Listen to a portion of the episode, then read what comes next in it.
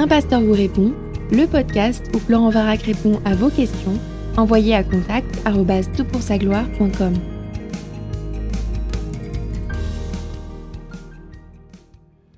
La question est posée. Bonjour, je suis chrétienne et étudiante en droit, première année. Nous avons évoqué plusieurs fois en cours la question du don d'organes. Je me demandais ce que la Bible dit, directement ou indirectement, à ce sujet, très cordialement, etc. Écoute, euh, merci pour ta question, question bioéthique euh, vraiment intéressante et euh, contemporaine. Alors, pour les questions éthiques, j'aime bien ce petit livre que je te recommande, qui a été écrit par mon ami le docteur Vincent Rébeillé-Borgella. Petit, petit manuel d'éthique pratique, c'est très court, ça se lit facilement, et propose une grille de réflexion sur les thématiques éthiques, pas simplement celle de la bioéthique. Alors, ta question, elle est importante et en même temps, elle a besoin de précision parce qu'il y a plusieurs paramètres à prendre en compte pour euh, euh, la, gérer et on ne gérera pas dans un podcast de 15 minutes toutes ces questions. D'abord, parle-t-on d'un don d'organes euh, prélevé sur un mort, un prélèvement post-mortem, ou est-ce qu'on parle d'un don d'organes du vivant du donneur? Deuxièmement, est-ce qu'on parle d'un organe qui est acheté ou qui est vendu ou bien qui est donné, qui est gratuit? Alors bien sûr, en, France, hein, il n'y a que le don d'organes gratuit si jamais il y a la moindre compensation, on est face à des réseaux mafieux dont je ne peux imaginer le fonctionnement ni la présence dans notre pays. Et puis il faut distinguer le don d'organes des dons de tissus, euh, et notamment des tissus non reproducteurs comme le sang, la moelle osseuse. Et euh, ça n'a pas les mêmes conséquences puisque ce sont des produits qui se, enfin des, éléments qui se reconstituent dans le corps humain. Et donc il y a peut-être moins de conséquences éthiques. Mais bien sûr, quand on parle de tissus, il y a la considération des témoins de Jéhovah qui refusent le don de sang, et ça c'est pas l'objet de ce podcast, mais si ça t'intéresse, on peut en reparler ultérieurement. Et il faut distinguer ce genre de don de tissu avec le don de tissu euh, reproducteur, tel que, que sont les euh, spermatozoïdes et les ovules, parce qu'il y a des conséquences éthiques bien différentes qu'un don de, disons, la, la moelle osseuse par exemple. Autre considération, est-ce qu'il faut s'intéresser au coût de chacune de ces opérations. Par exemple, il faut réaliser que le don d'un rein ou le transplanter un rein, ça coûte plusieurs dizaines de milliers d'euros. Est-ce qu'il faut consentir à cette dépense, quel que soit l'individu concerné?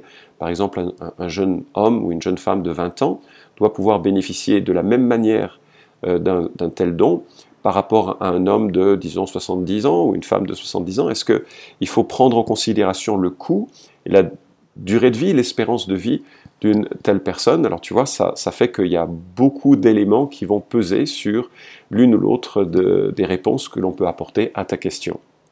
Alors bien sûr, on va d'emblée rejeter comme profondément cruel, injuste, immoral le trafic d'organes que divers euh, régimes mafieux, avec la complicité de certains États, euh, réalisent. C'est absolument terrible. Je suis à N'Djamena, au Tchad, accompagné de mon collègue Franck, qui vient de me rappeler me rapporter qu'un jeune de son église qui vient d'un pays de, l'Est, que je ne citerai pas, euh, n'a pas été voulu par sa mère, qui l'a donné, euh, et euh, cet enfant a été pris pour simplement être source d'un certain nombre d'organes.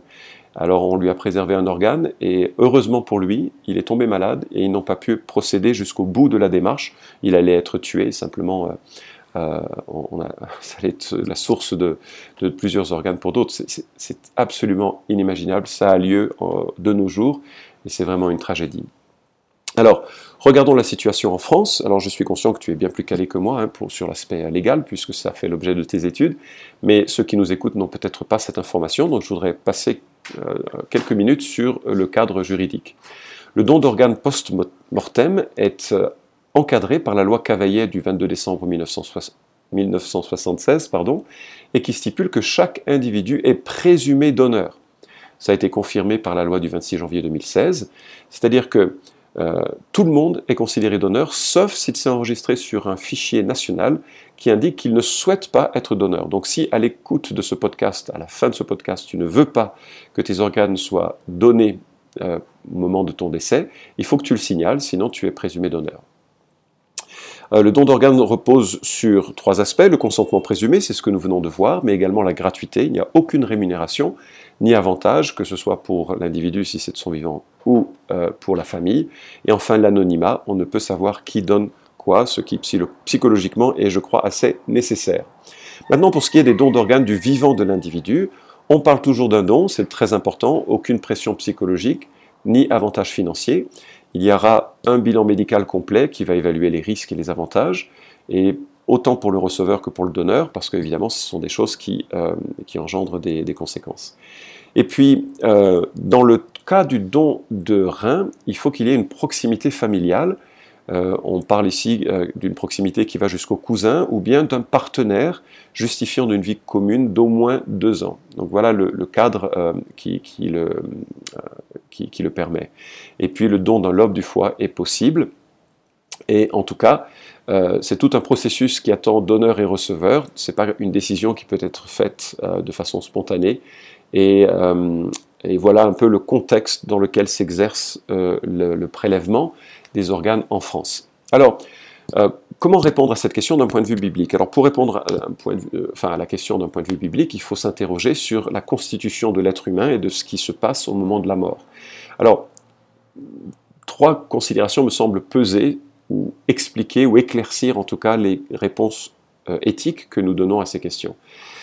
Et la première chose, c'est que l'être humain est constitué d'un corps et d'un esprit, et que le corps est temporaire en attendant la résurrection, et que l'esprit est éternel.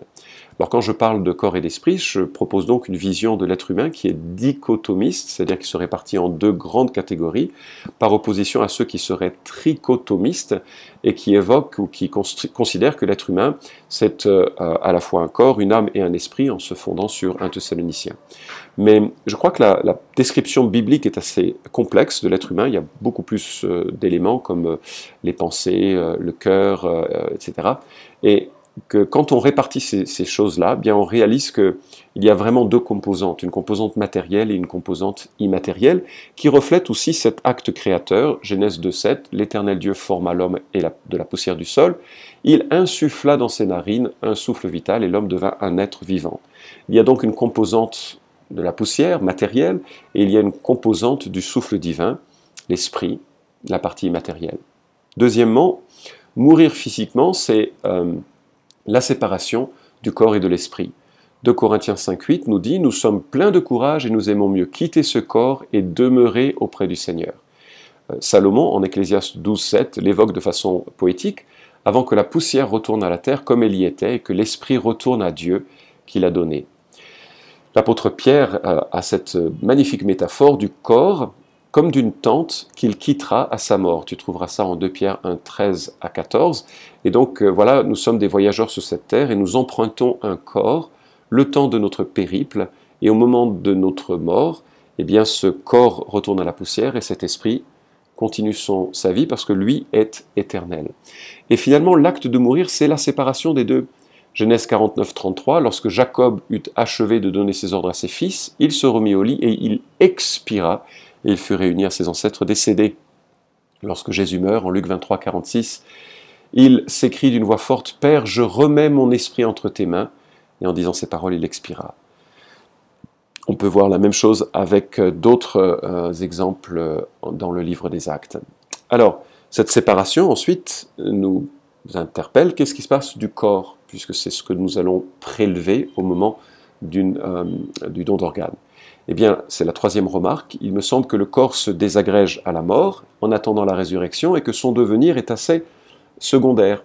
Euh, c'est un outil, le corps humain, temporaire, que nous occupons comme une tente et au moment de notre mort, ce corps, qui est quand même euh, quelque part important, puisque chaque être humain est créé à l'image de Dieu, mais néanmoins temporaire, eh bien, il se désagrège. Que l'on ait été brûlé dans un incendie, que l'on ait été euh, mangé par les poissons parce que nous étions sur un bateau qui a coulé, que nous étions enterrés et que le corps entier se désagrège. Dans la réalité, nous attendons la résurrection. Et euh, euh, nous euh, voyons que avant la résurrection, ce corps est temporaire et qu'après la résurrection, il sera éternel. Alors je te passe les passages qui en parlent, mais le 1 Corinthiens 15, 50 et tout le contexte d'ailleurs de 1 Corinthiens 15 est intéressant. 1 Thessaloniciens chapitre 4 qui parle de la résurrection future. Alors tout ceci me permet de dire euh, que euh, ne peut pas s'attacher au corps comme étant la, chose qu'il faut absolument préserver, euh, maintenir, parce que c'est pas ça ce qui compte. Ce qui compte, c'est que nous soyons sauvés dans notre esprit et qu'à la résurrection, nous soyons unis à Dieu. Ce qui m'amène à considérer à répondre à ta question éthique sur le don d'organes de cette manière. Premièrement, le don d'organes après la mort me semble absolument légitime. Alors ça, fait un petit peu bizarre parce que quand on regarde euh, ce que la, science médicale nous dit de cette mort physique, il faut que ce soit, euh, c'est assez réglementé, hein. il faut effectuer deux électroencéphalogrammes à durée égale et à 30 minutes, euh, et de 30 minutes et à 4 heures d'intervalle pour constater la mort cérébrale. Et puis, il faut bien réaliser que le corps est maintenu ensuite artificiellement en, vie, hein, de manière à ce qu'il soit oxygéné et que les organes prélevés soient de, qualité. Alors ça doit être très impressionnant à voir, mais voilà donc comment on regarde si euh, un être humain est mort. Or, puisque le devenir du corps est secondaire, puisqu'il est temporaire, puisque nous attendons tous la résurrection, ce qu'il advient des organes me semble euh, absolument secondaire. Et j'ajouterais une chose, c'est que euh, ça me semble être compatible avec l'esprit de l'Évangile, parce que Jésus, et je terminerai là-dessus, donne sa vie par sa mort et sa résurrection. Et, je crois qu'il y a dans cette notion de don d'une partie de soi pour la vie d'un autre une sorte d'imitation très très petite et, très seconde, enfin non éternelle, mais néanmoins qui s'appuie sur euh, cette, ce don de vie qui vient de Dieu. Donc j'estime que, me semble en tout cas, que le, ça me semble totalement légitime, le don d'un organe de son vivant, de son de post-mortem. Qu'en est-il du don d'organe de son vivant? Ben, puisque le corps n'est pas éternel, en donner une partie pour que quelqu'un d'autre vive me semble, euh, euh, euh, pertinent. Alors ici, on parle non pas d'un organe vital, comme par exemple le cœur, parce qu'évidemment, si on te prélève le cœur, tu meurs. Donc on ne parle pas de sacrifice pour la vie d'un autre, mais de certains organes que nous avons en double et qui permettent de donner la vie à un autre individu. je connais des gens qui bénéficient de, de, l'organe d'un autre, et je trouve ça euh, remarquable, et que ça, euh, ouais, ça relève d'une bah, d'une générosité, d'un amour qui me semble très, pour le coup, très biblique et très chrétien. Alors, ceci dit, il faut quand même mettre en garde le fait de donner de son vivant pour quelqu'un d'autre. Ça doit vraiment et profondément être une expression d'amour. Une expression d'amour qui n'en s'accompagne d'aucune culpabilité, d'aucune pression, d'aucun avantage quelconque. Deuxièmement, ça doit exiger d'accepter de se priver d'un organe et de le regarder en face comme ayant des conséquences à long terme. Il y a une fragilité qui va naître de cette réalité. Troisièmement, il doit y avoir une certaine force spirituelle pour le donneur qui pourrait être amené ensuite à le regretter ou à euh, sentir une certaine rancune si jamais notamment il y a des conséquences négatives de ce don. Donc il doit y avoir une certaine force psychologique et spirituelle d'accepter à un moment donné ce qui pourrait engendrer à long terme des conséquences. Et puis force spirituelle pour le receveur qui pourrait vivre dans une attitude de dette morale perpétuelle. Certaines personnes arrivent mal à le vivre. Euh, et, donc il faut aussi regarder cela, le considérer de façon très, euh, euh, très, très importante. Bien le considérer. Et puis en cela, la motivation euh, joue beaucoup. Qui veut-on préserver en vie et pourquoi? Euh, Il y a aussi pour nous qui sommes chrétiens la notion de destinée éternelle, maintenir en vie un proche euh, pour qu'il puisse aussi avoir le temps de réfléchir à la vie, à la vie éternelle, à l'évangile. C'est quelque chose d'important. Alors je vais terminer ce, ce, podcast avec quelques statistiques et puis une remarque plus générale sur ce qu'est l'évangile. Mais en 2017, il y a eu 6100 greffes d'organes réalisées. Pour les principales, ce sont des greffes rénales, 3200, et hépatiques, 1300, et puis ensuite on a quelques greffes cardiaques, euh, presque 500, pancréatiques, une centaine, euh, pulmonaires, euh, presque 400, voilà. Et il y a eu 611 greffes du rein réalisées du vivant du donneur et 18 greffes de lobe de foie, donc là encore réalisées du vivant du donneur. Donc tu as quelques informations donc, qui te permettent maintenant de réfléchir à cette question. Alors je termine parce que je trouve assez admirable, je, l'ai souligné, j'espère que tu vois que je suis plutôt favorable à cette, notion si le cadre est, correct et, euh, avec les éléments un petit peu cadrants que j'ai évoqués en début de podcast. Mais je trouve que ça, y a un petit parallèle qui est assez chouette entre ce que Jésus a fait pour les êtres humains et à très petite échelle ce que quelqu'un peut faire en donnant son organe, en donnant un organe pour euh, la vie de quelqu'un.